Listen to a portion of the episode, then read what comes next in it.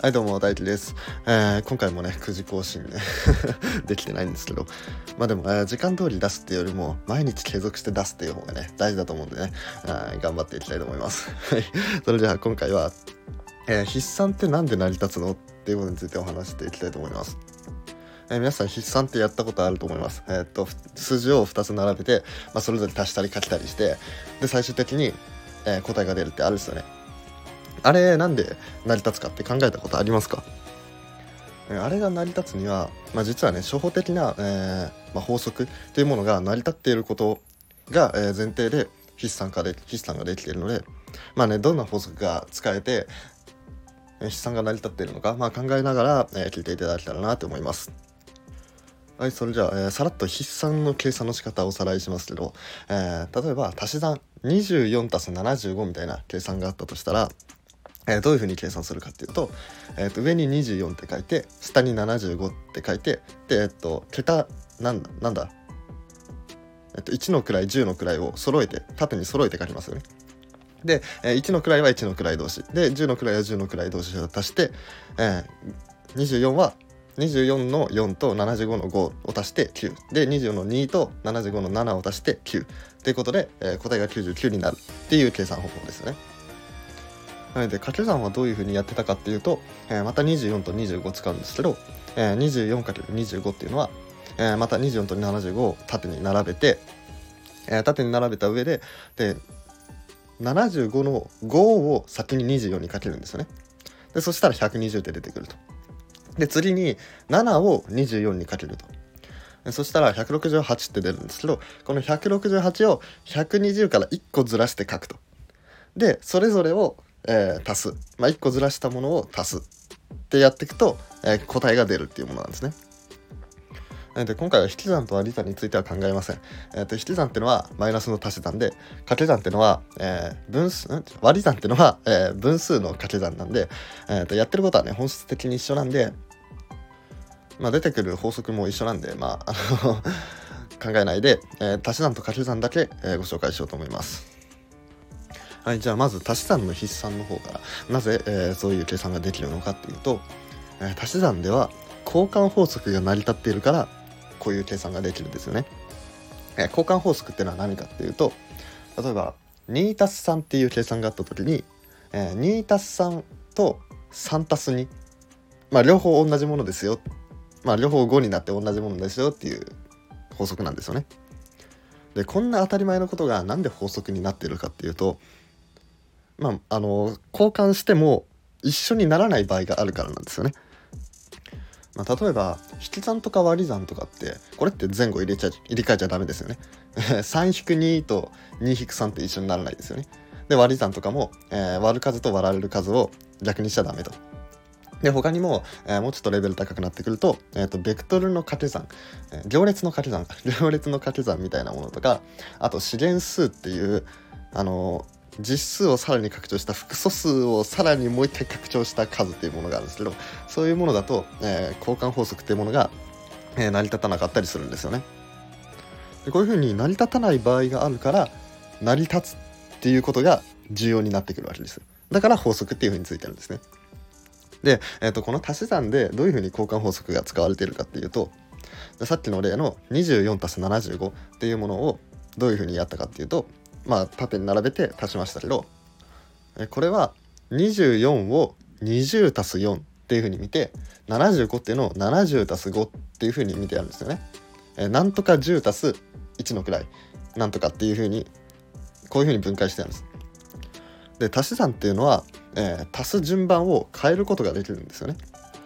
なんで20足す4足す70足す5っていうものを4と70の足す場所を入れ替えてやると,、えー、と左側に何十足す何十が集まって右側に1桁の数が集まるわけなんですよね。でこういうふうに式変形できるから、えー、20足す70を先にやって4足す5を後にやってそれを足すと答えが出ると。でこの20足す70のこの0の部分ってあんま関係ないよねって結局足してるの2と7のところ、まあ、何十足す何十っていう風にしてるからこの0のところ関係ないから結局2足す7だけ考えればいいよねってことで1の位同士足して、えー、10の位同士を足してっていうふうにやってやればこの足し算の計算ができるっていうことなんですね。それじゃあ次に掛け算の筆算についていきたいと思います。じゃあ掛け算の筆算っていうのは、えー、何が成り立ってるからできるかっていうとこれは分配法則が成り立ってるからいけるんですよね。えー、分配法則って何だったかっていうと、えー、例えば、えー、2× 括弧3足す4みたいな、え、足してからかけるっていう操作をした時にこれってのは、えー、2×3 して 2×4 してそれを足せばいいよっていう足してからかけるっていうものと、え、かけてから足すっていうものが、えー、同じになりますよっていう法則なんですよね。えこの法則も、えー、いろんな式の展開に使われたり、え、因数分解っていうね数学の中でめちゃくちゃ重要なね 操作、え、に使われたりもするするんで重要な、え、法則になるんですけどこれが、え、掛け算の筆算にどう使われているかっていうと、まあ、これもさっきの 24×75 で言うと、えー、24× 75を70足す5ってやるんですね。また、えー、さっきのさっきみたいに、えーと、10の位と1の位に分けると何十足す1の位っていうふうにすると。でそしてやると、えー、24× カッコ70プラス5っていうふうになるんですよね。この形、えー、さっき言った、えー、2×3 足す4みたいな、えー、その形になりますよね。でその形にすると分配法則ができると。で、えーと、24×70 をやって 24×5 をやるんですよねでここでもえ、っとさっきみたいに何十っていう風に分けたわけだからこの0の部分はいらないよねってことででこれも、えー、筆算の中では省略してるんですね。で省略してるんですけどちゃんと出てきていてどこで出てきたかっていうと、えー、7×24 をした時に、えー、1個ずらして書きましたよね。でこの1個ずらしたところにここ0が隠れてるんですよ。だから、えー、7×24 して168になるんですけど168だなって思ってたやつが実はこれ1680のことを示してたんですよね。で、えー、と最後、えー、1680足す 24×70 の1680足す、24×5 の120ってものを足してやるとこの計算結果が出ると1800になるんですけどね。えー、ということで、皆さんこういう筆算っていう計算をなんだろうなやり方だけ覚えて、まあ、どういう原理なのか知らないけどとりあえずこうやればできるんでしょみたいな、まあ、そういうふうに思ってる方多いと思うんですけど、まあ、こういう原理があった上で、えー、成り立ってるんだよっていうことを、えー、知ってもらいたいですね。で数学にはね、えー、とこういう原理知らなくても型に当てはめれば計算できるよみたいなのがあるんですけど、まあ、個人的にはね、えー、とこういう作業でできるものっていうのは原理分かってないとやっちゃダメだよっていうふうにね 勝手に言ってます。はい、それじゃあ今回は、えー、続きのラジオとして、えー、ちょっと話にも出てきた、えー、交換法則が成り立たない資源数っていうものについてお話していきたいと思います。まあ、こちらはね、サロンに貼っとくので、よかったら見に来てください。聞きに来てくださいかな。はい。はい、それと、えーと、サロンの方での数学講座、え、今日は図形ということで、まあ、第1回目なんで直線についてお話ししていきたいと思います。サロンでは、えー、っとまあ、こういうふうに、えー、ラジオは断片的な情報しか言ってないんですけど、えー、っとサロンの数学講座の方では、え、っといろんな分野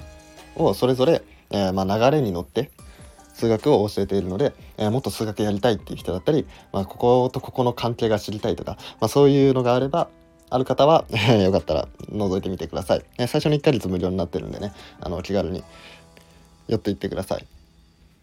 はい、それじゃあ、バイバーイ。